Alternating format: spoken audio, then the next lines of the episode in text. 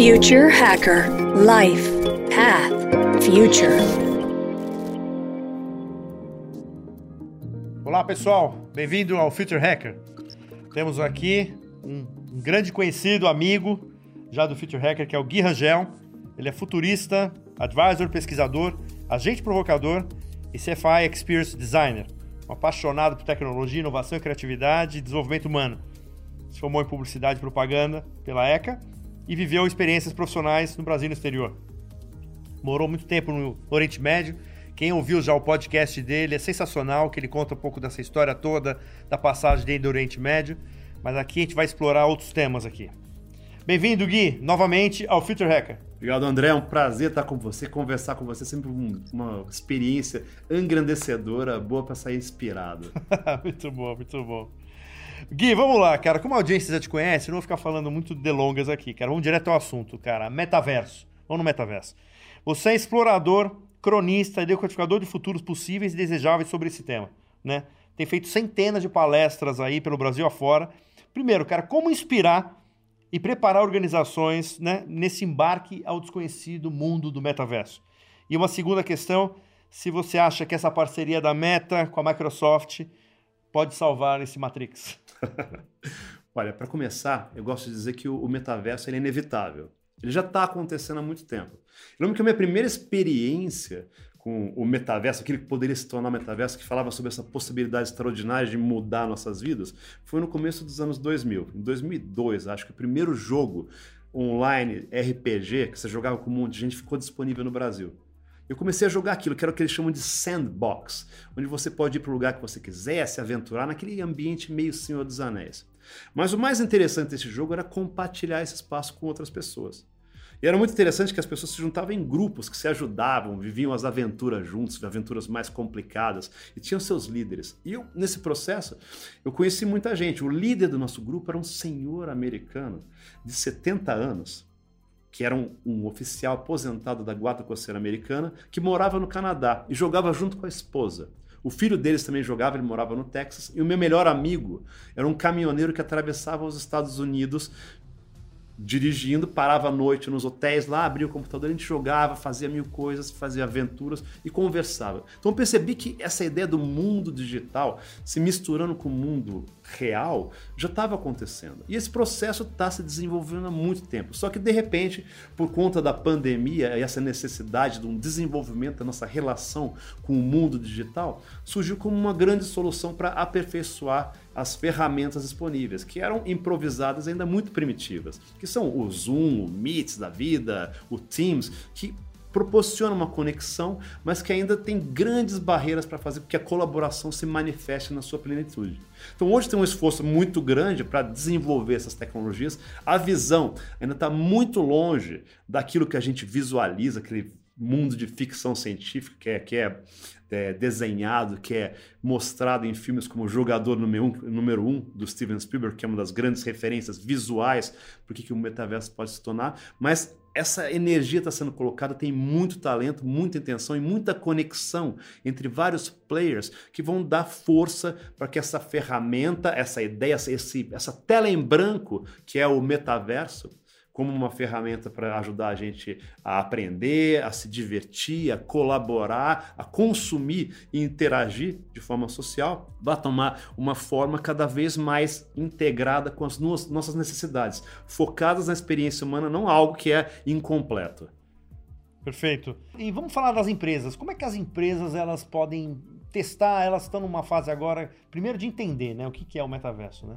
Mas você já vê algumas iniciativas legais de empresas começando a já fazer algum tipo de trabalho ali dentro ou não? Sim, você mencionou essa, essa parceria agora entre a Meta e o, a Microsoft. O que acontece é que a Meta tentou abraçar, se tornar dona do metaverso. Assim, eu quero ser um primeiro entrante entre os grandes players. Só que eles não conseguiram ter atração, nenhum produto que tivesse esse apelo para as grandes massas. Ainda é muito nicho, tem uma grande resistência e a sociedade está um pouco contra a ideia do Mark Zuckerberg ser o, o grande timoneiro dessa nova realidade. Aí vem empresas como a Microsoft, que já tem uma ferramenta de integração dessas. É, os elementos de produtividade que estão disponíveis, que estão trabalhando nisso em paralelo. usando realidade virtual e realidade aumentada de uma forma cada vez mais integrada, cada vez mais intensa. E agora eles pegam e compram a Activision Blizzard, que traz dentro de si toda essa, essa capacidade de entender o universo gamer, que é um dos grandes agentes de construção do metaverso. Então, a gente vê essas iniciativas ganhando muita força.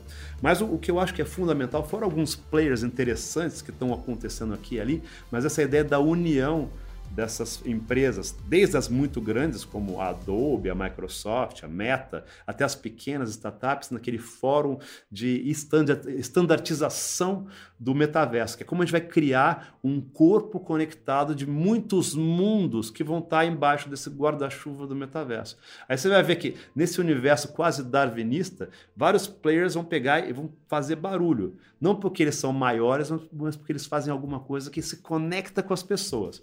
Eu vejo iniciativas muito legais acontecendo no pessoal da Epic, que eles estão desenvolvendo já o Fortnite, já são os caras que entendem muito essa natureza das pessoas vivendo nesses mundos paralelos, mas ao mesmo tempo começam a criar ferramentas de geração de conteúdo, principalmente de construção de avatares cada vez mais intuitivas. Isso é legal. E do outro lado, a gente também tem a Nvidia, que é um dos grandes players nessa área, que está criando a versão deles das ferramentas de todo esse framework metaverso que eles chamam hoje de Omniverse. E atrás disso daí, um monte de gente testando que de repente vai ter um que vai acertar, vai se conectar com esse nosso zeitgeist, com o imaginário coletivo e vai vencer a resistência e talvez ser o grande player que vai surgir. E, e, assim, tem aquele livro, né? Eu esqueci o nome do autor, que é aquele Cross the Chasm, né? Da, da atravessar o abismo aí. Sim. Você acha que essa é uma tecnologia que, teoricamente, ela, ela consegue é, pular esse abismo? Da, assim, Sim. indo para o mainstream? Se assim, a gente for pensar bem, André, o lance é que esses mundos que a gente chama do proto-metaverso, que estão tomando forma ainda, que são o Roblox, o Fortnite, o Minecraft, o GTA, tem vários assim que já estão acontecendo. Já tem uma atração enorme. Só que nós, é, geração X, millennials, a gente olha com uma distância pensando, isso daqui não é para mim. Se eu não estou aqui, então não deve ser relevante. Pensa assim, o Roblox, a cada dia, 55 milhões de pessoas entram no Roblox. Por dia, normal. A cada minuto, no Fortnite, entre 5 e 6 milhões de pessoas. Cada mês, mais de 200 milhões de pessoas se conectam no Minecraft, que é uma ferramenta não só de jogar, mas de colaboração, de criação de conteúdo colaborativo. Eu lembro que a minha filha, ela mostra assim muito do que está acontecendo nesse mundo.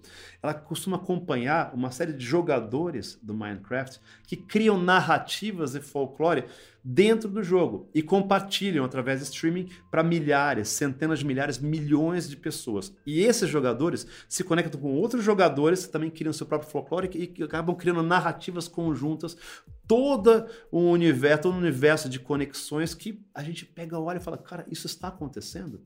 Então, parte da nossa tarefa é começar a olhar para esse mundo que muitas vezes não faz parte do meu dia a dia. Estou focado ali no Excel, no WhatsApp, na série de Netflix, no e-mail para responder. Você começar a se conectar e perceber que esse mundo já está tomando forma. Perfeito, Gui. Gui, vou explorar agora o teu lado mais, assim, eu diria que o metaverso já é o presente, né? Você falou, já começou já faz muito tempo. Quando eu falo de metaverso, meu filho fala, eu já estou lá há muito tempo, né? Mas vamos, vamos agora dar um, uma pisadinha no futuro, cara. Você faz um palestras para o Brasil inteiro, né? Falando de perspectivas. Como é que você consegue engajar assim, a, a, a turma com relação a conteúdo de futuro?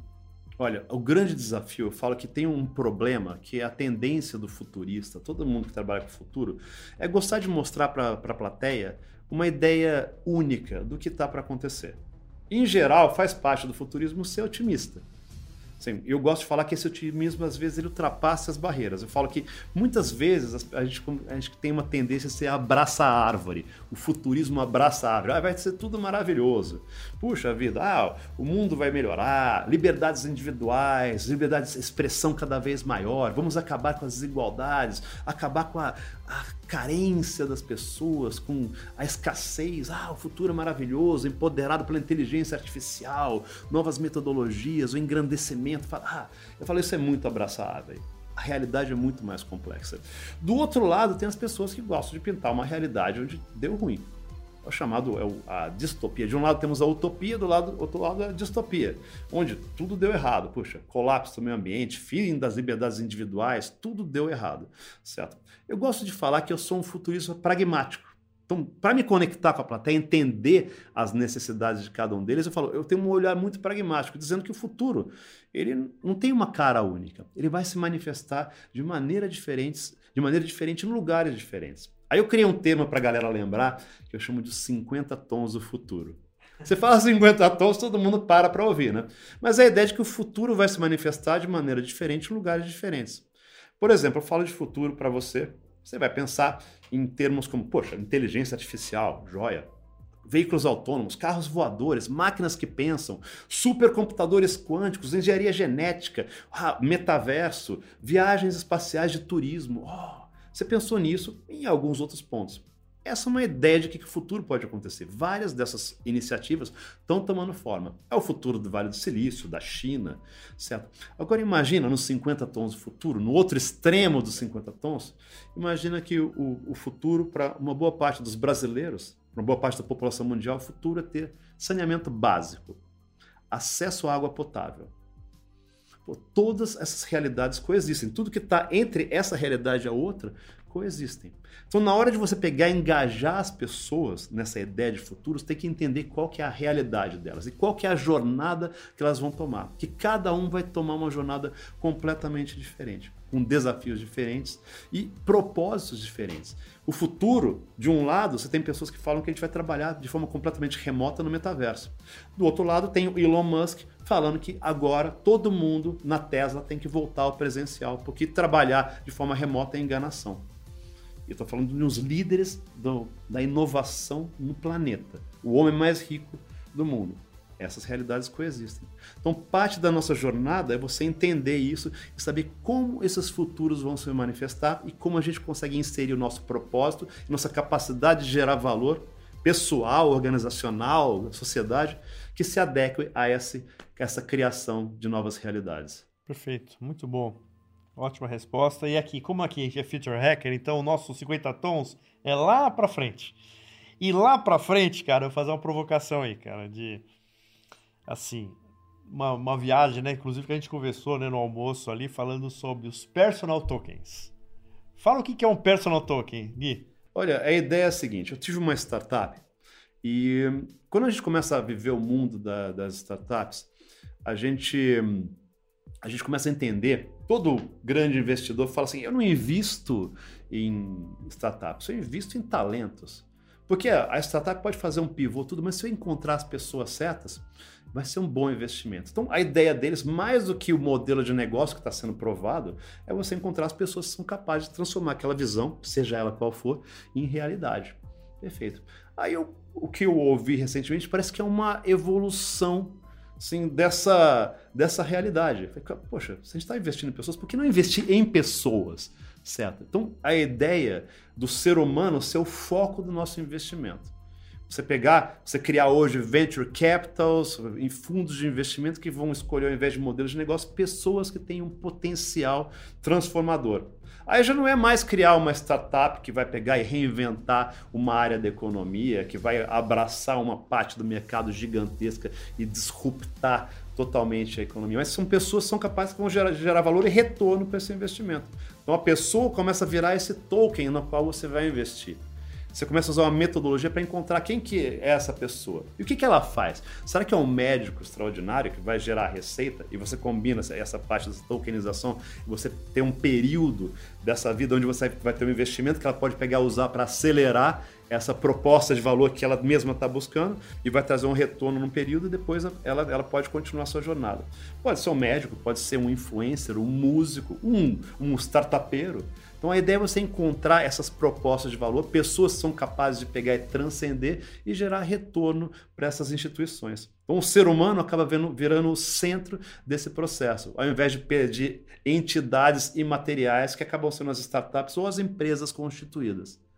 Eu lembro que até, não sei se um tempo atrás, se eu não me engano, o David Bowie botou eh, o nome dele, na, acho que na Bowie, há muito tempo atrás, acho que há uns 15 anos atrás, só para ter uma ideia de como o cara era visionário, né? O cara era fora né? de série É, mesmo. E, e eu não e jogadores de futebol também, né? Acho que também tem isso aqui. Quer dizer, seria totalmente factível, né? Quer dizer, né? de você. Óbvio que assim, é, um- é uma outra, é uma disrupção muito forte do mercado, Sim. né?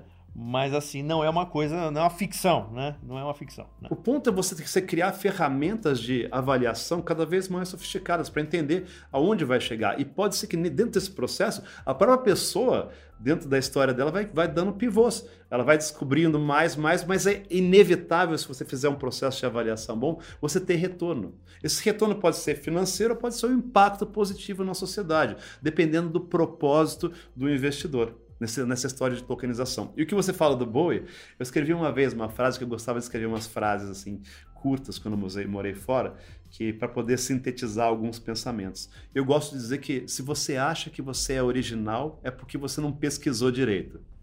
Em algum lugar alguém já está fazendo aquilo que você vai pensar daqui a cinco anos. Então a gente só tem que pegar e estar atento para essas possibilidades. E aí trazer ela para a nossa realidade e tentar reinventar a nossa existência para poder fazer com que sejamos plenos e possamos trazer cada vez mais, mais retorno para a nossa própria vida e para o ambiente no qual fazemos parte. Perfeito, perfeito. Vamos ainda, ainda nessa viagem do futuro. Eu lembro que há dois anos atrás teve uma, acho que uma, uma, uma diretora assistente de Stanford que criou o Flash Organizations, né? São, teoricamente, são empresas que você cria na nuvem, as pessoas têm as competências, elas se aplicam, teoricamente, elas ficam sócias dessas empresas. Óbvio que é uma coisa experimental. Mas você, você acredita que no futuro próximo é possível você ser sócio de várias pessoas, de várias empresas em qualquer lugar do mundo? Sim, com certeza. Essa desmaterialização dessas conexões ela é uma consequência inevitável do movimento que a gente está fazendo de geração de valor. A economia tradicional, analógica, ela era toda estruturada. Você tinha que ter um, até um espaço físico para poder ser definido como empresa. Você tinha o prédio da empresa. Lembra que tinha embaixo lá do, da, da descrição da empresa sede própria? Era uma coisa linda, né? Pô, bacana. Aí você tinha que ter tudo, tava uma estrutura hierárquica muito clara, beleza. Então, onde move para uma economia digital, onde uma boa parte, hoje já temos sistemas que uma boa parte do processo tem um, um grupo de decisores, tem processos de automatização que ajudam que as pessoas, a força de trabalho, se conecte na, na empresa e consiga gerar valor com uma diminuição muito grande nos processos administrativos de gestão. Isso a gente já tem sistemas. Você consegue desmaterializar e a empresa já começa a perder a sua natureza física. As pessoas conseguem gerar valor de qualquer lugar. Você pode sentar hoje num, em Lisboa, abrir um laptop e estar tá gerando valor para uma empresa aqui no Brasil, fazendo a mesma coisa na Indonésia. E uma boa parte do processo é gerenciada por sistemas automatizados. A tendência é você poder criar sistemas cada vez mais autônomos, onde você tem um grupo de iniciadores, seria a economia pós-digital. Você tem iniciadores que desenham o sistema, a maneira que funciona, tem uma série de sócios que ajudam a viabilizar esse processo, e depois esse processo ele fica completamente automatizado. Ele detecta necessidades no mercado, recebe pedidos de geração de valor, podem ser pedidos de produção de produtos, soluções, conteúdo, tá? Ele busca no mercado, nesse ecossistema disponível, pessoas que sejam capacitadas e interessadas, conecta automaticamente, faz a pedido, gerencia a geração, a geração de valor, a entrega e a remuneração de todas as partes. Então, de repente, você consegue criar entidades absolutamente independentes, onde os sócios podem estar espalhados e nunca se encontrar. E sem a frase sede própria escrita embaixo. E do ponto de vista de fronteiras, né? Porque assim, tem, tem um, uma, uma, questão política, né? Sim. Uma questão que eu acho que muita coisa não é feita porque os interesses políticos né, dos países, etc. Como é que você acha que ele convive ao mesmo tempo? A gente tem absolutamente tecnologia para isso, né? Mas até que ponto os interesses dos países, etc., podem impedir alguma coisa como essa? Tem uma frase que eu acho magnífica que eu ouvi durante a pandemia. Eu lembro que durante a pandemia eu descobri os podcasts, porque eu tive que mudar a, a minha descrição de cargo. Antes eu me posicionava como futurista. Aí durante a pandemia eu tive que me reinventar. Eu mudei pra, de, de futurista para lavador de pratos e futurista. Parece que eu só lavava prato na época do lockdown, né? Os pratos brotavam. Eu via muitos podcasts. Aí eu, era legal porque eu ia lavando os pratos, de repente eles se materializavam limpos E eu tinha aprendido alguma coisa no processo. Pô, o podcast pegava me levava para outro espaço. E às vezes eu via algo assim, fantástico, inspirador. Mas teve uma vez que eu falei que foi fundamental, assim, que eu tive que parar e enxugar a mão, preciso anotar isso. E era uma frase de um sociobiólogo chamado Edward Osborne Wilson, E.O. Wilson, um dos maiores cientistas é, do último, do, dos últimos 100 anos. Ele é colocado no mesmo nível de Charles Darwin. Ele começou estudando a sociedade das formigas e depois foi expandindo para entender como é que os organismos se relacionam e com o objetivo maior de entender o ser humano. Aí tem uma frase que eu acho fundamental que dá para entender essa resistência, o problema das fronteiras, o ser humano e tudo mais. Ele falou que o problema da humanidade é que temos emoções paleolíticas, trabalhamos em organizações medievais e temos acesso a tecnologias divinas. As organizações, no caso, são os nossos governos. As nossas emoções primais, primitivas, estão presentes. Essa necessidade da posse, domínio do espaço. Então, é uma reação natural que vai prevenir muito essas mudanças. Eles vão se agarrar a essas estruturas de poder que os definem. E talvez isso vai criar uma realidade absolutamente distorcida muito diferente daquela idealizada que a gente gostaria, onde as fronteiras são ignoradas e a tecnologia funciona para o bem humano. Blockchain consegue pegar é, fazer com que todo o processo seja cada vez mais transparente, cada vez mais fluido. As criptomoedas pegam, tiram o poder dos governos e empoderam o indivíduo. As, as organizações já não têm mais aquela necessidade de responder a estruturas arcaicas, tá? Isso é o ideal. Mas essas estruturas têm muito poder, têm muita força e muita necessidade de manter o controle sobre essa realidade. Então, o que a gente está vendo hoje é uma, uma, um conflito que ainda vai dar muito pano para manga até a gente encontrar um equilíbrio. E esse equilíbrio não necessariamente vai refletir a a melhor solução, mas algo que vai ser um compromisso entre essas duas partes. Muito boa frase, hein? Gostei muito da frase dele. e aproveitando aí, vou puxar dois, um teaserzinho aí da tua fala, que é exatamente a computação quântica com metal cripto, né?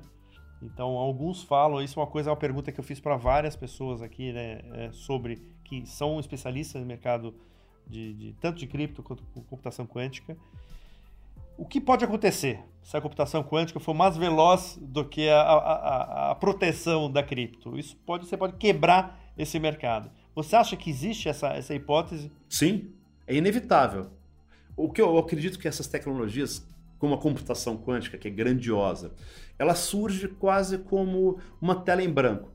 Eu gosto de usar como exemplo para quando eu falo de metaverso, quando eu falo de qualquer tecnologia emergente, eu gosto de usar como exemplo o telefone celular. É fantástico. Quando você vê a história do lançamento do smartphone, o iPhone em 2007, vai lá o Steve Jobs falando: ah, ó, isso daqui que vai ter, vamos ter a integração aqui, você vai poder falar, não só falar no telefone, acessar seu e-mail, acessar a internet, fazer contas, ah, fazer mil coisas. Fantástico. Aí tinha um cantinho ali que dizia: ó, tem uma App Store aqui. Legal, a gente vai poder abrir para alguns parceiros desenvolverem aplicativos. Beleza. Aquilo foi a, a grande transformação do telefone, porque transformou o telefone essencialmente não naquele apanhado de aplicativos, mas uma tela em branco que podia fazer que qualquer pessoa desenvolvesse algo inovador. Aí de repente ninguém imaginava que a gente podia um dia usar aquele telefone como mapa para pedir comida, para fazer investimento, para encontrar um grande amor ou pra, pelo menos para alguém para sair para uma balada à noite, para fazer mil e outras coisas, mil jogos diferentes. Tudo estava ali porque era uma tela em branco para você explorar. O metaverso também tem esse potencial. Ele vai muito além da nossa capacidade de imaginá-lo agora. Agora imagine a computação quântica, onde está criando agentes que vão ser bilhões de vezes mais rápidos, mais poderosos que os computadores mais poderosos de agora. Está falando hoje, acho que o computador mais poderoso ele faz acho que 2,5 quintilhões de operações matemáticas por segundo. Agora imagina bilhões de vezes mais que isso. Fazendo em alguns segundos, aquilo demoraria milênios para um computador tradicional. Então, você tem uma ferramenta extraordinária, colocada nas mãos não só da inteligência humana, para o bem e para o mal, mas também associada a agentes que conseguem potencializar a nossa capacidade criativa, para o bem e para o mal, que são a inteligência artificial, utilizando todas as formas de é, orientação da, da informação em função dos nossos objetivos. Então é inevitável que essas chaves criptográficas sejam destruídas.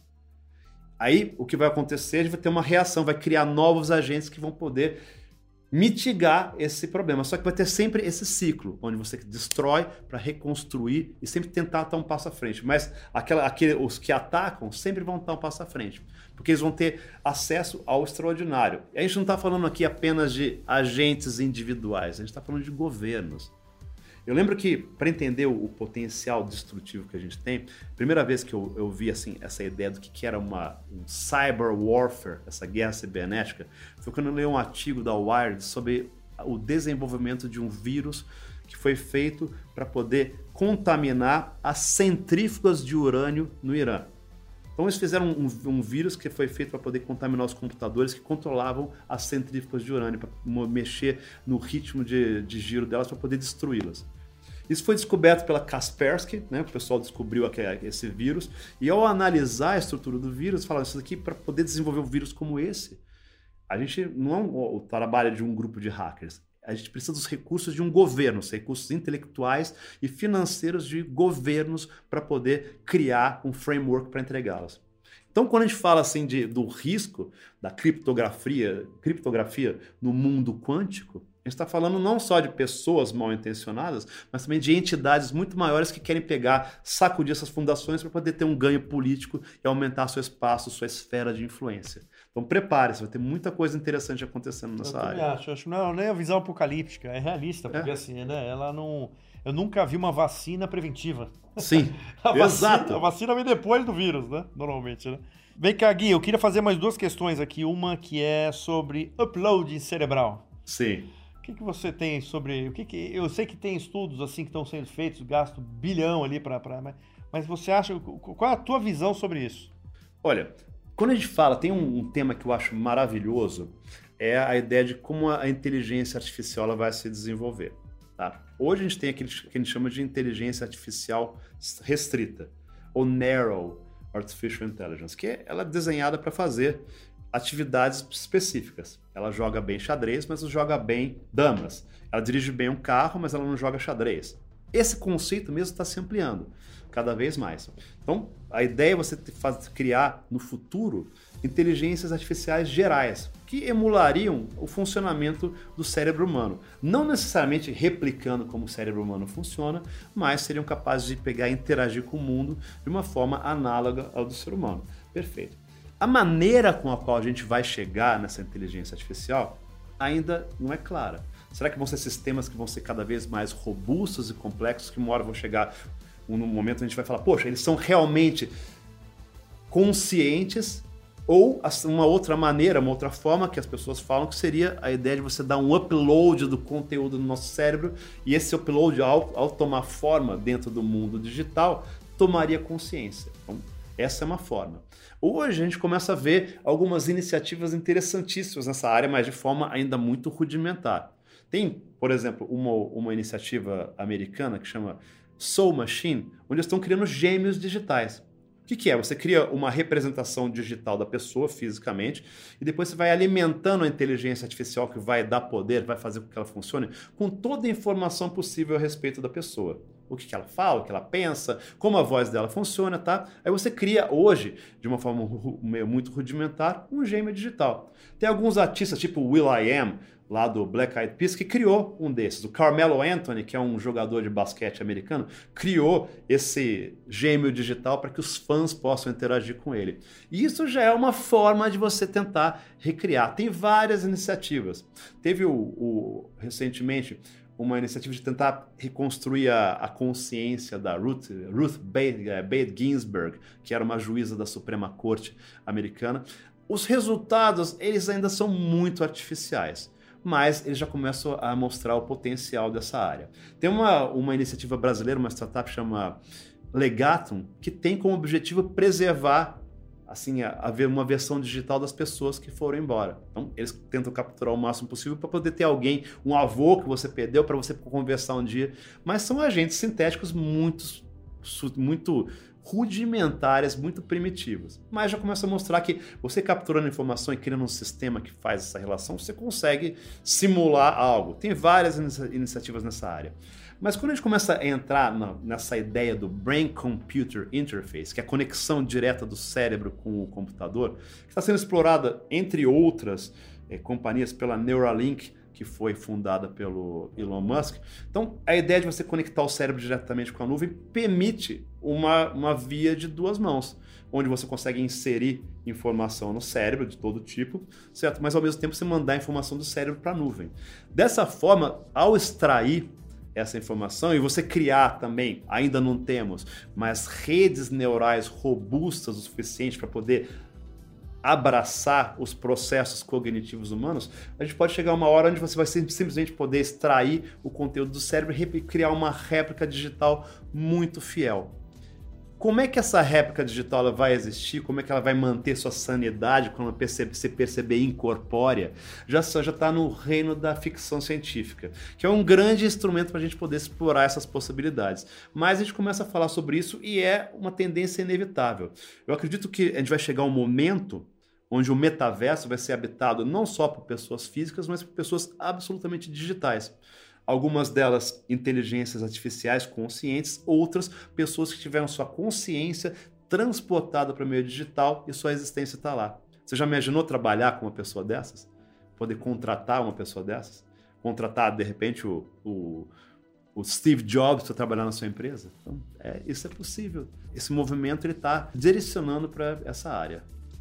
Muito bom, meu. Aqui é uma viagem, né? Nossa. Porque só você vai falando e só vai imaginando. E para finalizar essa viagem, eu queria te fazer a minha última pergunta, a última questão, que é sobre universos paralelos. O que, que você me diria sobre universos paralelos? A gente estava conversando sobre isso. A ideia de universos paralelos ela, ela é muito explorada dentro da ciência. Eles acreditam que existem múltiplas realidades que coexistem. E muitas vezes a gente acredita que uh, essas realidades em alguns momentos se tocam. Então fala que a nossa consciência, às vezes ela é alterada, informação surge do nada, momentos meio inesperados são materializados por conta dessa proximidade entre universos paralelos. Mas a, a, a verdade é que existem múltiplas dimensões e existem a previsão de que esses, esses universos eles coexistam. A gente até estava conversando sobre alguns indícios, como, como aquilo que a gente chama de o efeito Mandela, que é a ideia de que um grande grupo de pessoas na África do Sul lembra exatamente do momento em que o Nelson Mandela morreu na prisão. Então todo mundo lembra claramente o que aconteceu, como foi anunciado, eles falam sobre isso. Só que acontece que o Nelson Mandela ele não morreu na prisão, ele saiu da prisão e foi um dos grandes agentes na redemocratização da África do Sul. E a gente vai ver vários elementos como esse surgindo na história humana, que alguns dizem que, na verdade, é, é que essas realidades paralelas estão se coexistão se tocando, estão coexistindo em algum momento. Mas o fato é que, para alguns físicos e matemáticos que desenvolveram modelos preditivos, eles acreditam que existe uma, uma chance de acho que 30% de que essa nossa realidade seja uma simulação. E sendo uma simulação, ela pode ser uma simulação de muitas dentro de um supercomputador sendo gerenciado utilizando as, as, a energia de estrelas para funcionar. Então, isso é possível. Então, essas realidades poderiam coexistir. Simulações paralelas que estão coexistindo, que podem pegar e se conectar em alguns momentos. Mas está no reino da especulação. A gente tem, a gente tem que pegar e encontrar formas de prová-las. Muito bom. Contando, eu tô imaginando o Ed Harris ali, né? Naquele satélite, né? Sim. Controlando, Controlando tudo. tudo. É o Crystal, né? Esse que era o nome do personagem é, lá do, o show de Truman, né? Truman. Maravilhoso. Exatamente, muito bom. Ô Gui, puta, queria agradecer pra caramba a tua presença, é sempre né, muito legal tua, o entusiasmo que você fala com temas assim, né? Temas tão fortes, né, profundos assim, né? E a gente tá falando de futuro. Deixa aqui as tuas considerações finais aí. Pô, o que é, o que é bacana desse momento é que a gente vive uma, uma época onde tudo está acontecendo de uma forma muito acelerada. E eu, eu, gosto de dizer que o futuro a curto prazo ele é decepcionante, porque a gente vê ele chegando, mas a longo prazo ele é impressionante. Tem algumas previsões que dizem que os próximos 20 anos vão trazer mais mudanças para a humanidade do que os últimos 300 anos de história humana. Isso a gente vai viver. Será que a gente está preparado para isso? Então, acho que a parte desse processo que me apaixona que eu digo que eu gostaria que eu me tornasse desnecessário. Eu, como futurista, alguém que tem como obrigação ou tarefa maior olhar para o futuro para poder inspirar as pessoas a se conectarem com eles. Então, acho que a minha grande inspiração no processo seria que as pessoas desenvolvessem esse olhar, abraçassem as possibilidades e, mais do que nunca, deixassem de ser meros observadores, se tornassem criadores, protagonistas na criação dessa realidade onde a gente quer viver. Eu gosto de dizer que a minha mensagem maior é que a gente tem que ser a mudança disruptiva que vai tornar nosso eu presente obsoleto. E é isso aí. Perfeito, Gui. Ótimo. E a gente está fazendo o nosso papel aqui, trazendo o futuro para o presente. Um abraço. Valeu, cara. Valeu. Future Hacker Life Path Future